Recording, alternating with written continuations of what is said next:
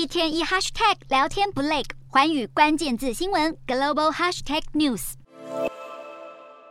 巴尔干半岛紧张情势进一步升温，在科索沃北部米特维茨的塞尔维亚人二十七号树立了更多路障，瘫痪边境干道交通。不止科索沃警察高度戒备，北约领导的科索沃维和部队也严阵以待。塞尔维亚国防部长弗契维奇表情凝重。二十六号，他先是前往与邻国科索沃的边界视察驻军，其后又宣布塞尔维亚总统武契奇下令塞国军队进入最高警戒备战状态，不排除动用武力，并且将特种武装部队的兵力增加到五千人。吴契奇指控是科索沃方面不愿上谈判桌，更表示已经动员了所有人员和资源来维持和平。然而双方心结已久。二零零八年科索沃宣布脱离塞尔维亚独立，但是塞尔维亚方面拒绝承认，并且鼓励主要定居在科索沃北部的塞尔维亚裔人口来反抗当局。而最近一波的冲突升温，是因为科索沃警方逮捕一名塞裔前警员，引发了塞裔的民众不满，开始利用卡车和砂石车当路障阻碍交通，加以示威。更传出科索沃军队试图拆除路障时爆发了枪响与战斗。让北约表示正在进行调查，呼吁塞尔维亚也同步调查，并且控制局势，避免升温。